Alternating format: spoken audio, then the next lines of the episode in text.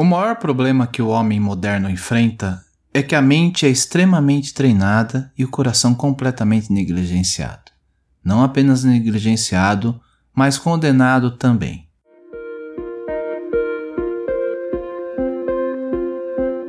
Olá, sejam todos bem-vindos ao Café com Hoje. Puxe a cadeira, sente-se, relaxe Respire e deixe as preocupações lá fora. Vou lhe servir uma xícara de autoconhecimento e reflexão a partir do tarô Zen do Osho, entre outros textos. Sou Alexandre Abreu e sou muito grato pela sua visita e sempre estarei aqui para te receber. Te convido a me acompanhar também lá no Instagram, no Café com Osho.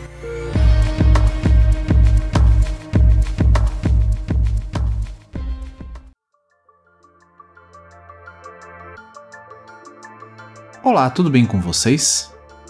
E para o episódio de hoje, quero conversar mais uma vez sobre atenção plena ou mindfulness. Mas vamos falar sobre a perspectiva da mente.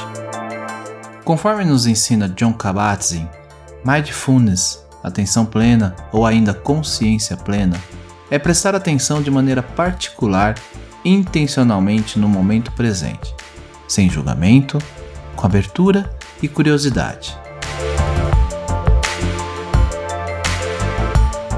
Ele conseguiu, de uma forma tão bela e simples, definir o conceito e a prática. Porém, não estamos falando de uma prática que apertamos o botão do lado da nossa cabeça e nos tornamos mindfulness.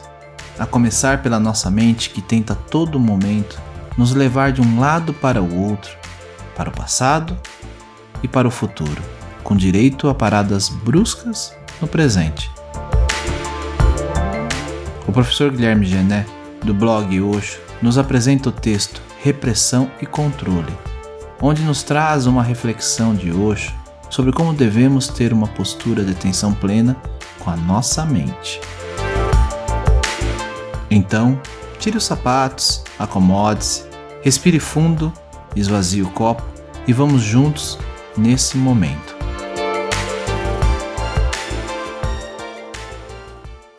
Observe sua mente. Deixe que pensamentos e sentimentos fluam espontaneamente. Pare de interpretá-los segundo racionalidade e crença. Nós, agora, nesse instante mesmo, somos os seres mais sublimes e autênticos da Terra. Olhe para si mesmo e contemple. Não racionalize nem interprete, apenas contemple precisamos estar livres de restrições e julgamentos. A mente é certamente um mecanismo para gravar experiências no mundo exterior e para reagir e responder de acordo com essas experiências. Ela não é você. É nisso que consiste toda a tragédia da vida humana. Você está dormindo e o mundo externo está dominando você moldando a sua mente de acordo com as necessidades dele. E a mente é um fantoche. Depois que sua percepção se torna uma chama, ela consome toda a escravidão que a mente criou. E não existe bênção maior que a liberdade, quer ser o mestre de seu próprio destino. Mas isso só é possível se o mestre em você estiver desperto.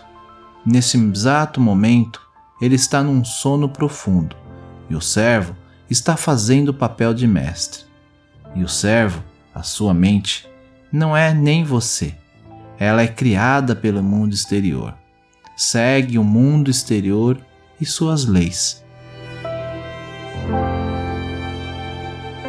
Kali Gilbran tem uma bela história. Gilbran diz: Um dia eu perguntei ao espantalho: Posso entender o fazendeiro que o fez. Ele precisa de você Posso entender os pobres animais, eles não têm muita inteligência para saber que você é de mentira. Mas debaixo da chuva, no sol, no calor do verão, no frio do inverno, você continua parado aí. Por quê? E o espantalho disse: Você não sabe qual é a minha alegria. O simples fato de deixar esses animais com medo é uma alegria tão grande que vale a pena sofrer com a chuva, com o sol, com o calor, com o inverno, com tudo. Eu estou deixando milhares de animais apavorados. Sei que sou uma fraude. Não há nada dentro de mim.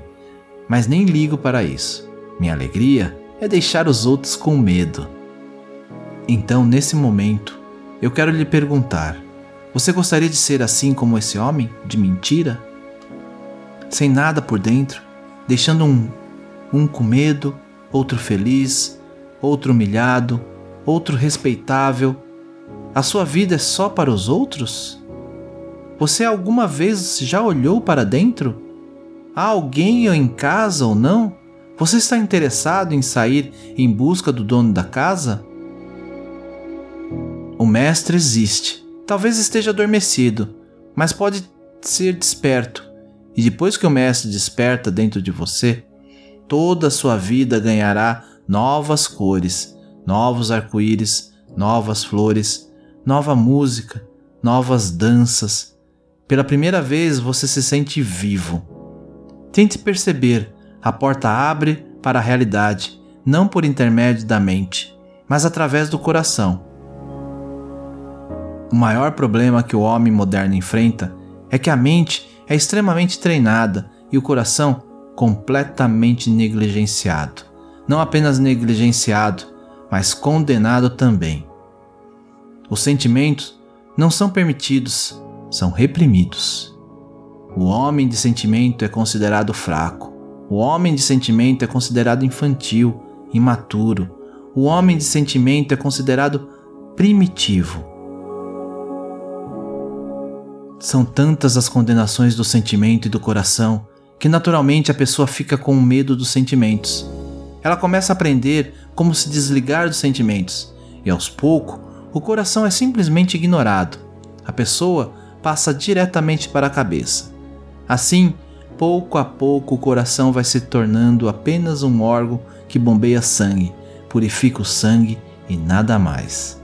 Na história da humanidade, pela primeira vez, o coração está reduzido a algo absolutamente fisiológico. Mas ele não é. Oculto por trás da fisiologia do coração está o verdadeiro coração. Mas esse coração verdadeiro não faz parte do corpo físico. Por isso, a ciência não pode descobri-lo. Será preciso aprender sobre ele com os poetas, os pintores, os músicos, os escultores. Mas depois que você descobre que existe uma câmara secreta no interior do seu ser, sem nenhum contato com a educação, a sociedade, a cultura, totalmente livre do cristianismo, do hinduísmo, do islamismo, completamente apartada de tudo o que tem acontecido aos seres humanos modernos, ainda virgem, depois que faz contato com essa fonte do seu ser, você passa a viver a sua vida num outro plano. Esse plano é divino. Viver na mente é o plano humano. Viver abaixo da mente é o plano animal. Viver além da mente, no coração, é o plano divino. E o coração nos conecta ao todo. Essa é a nossa conexão.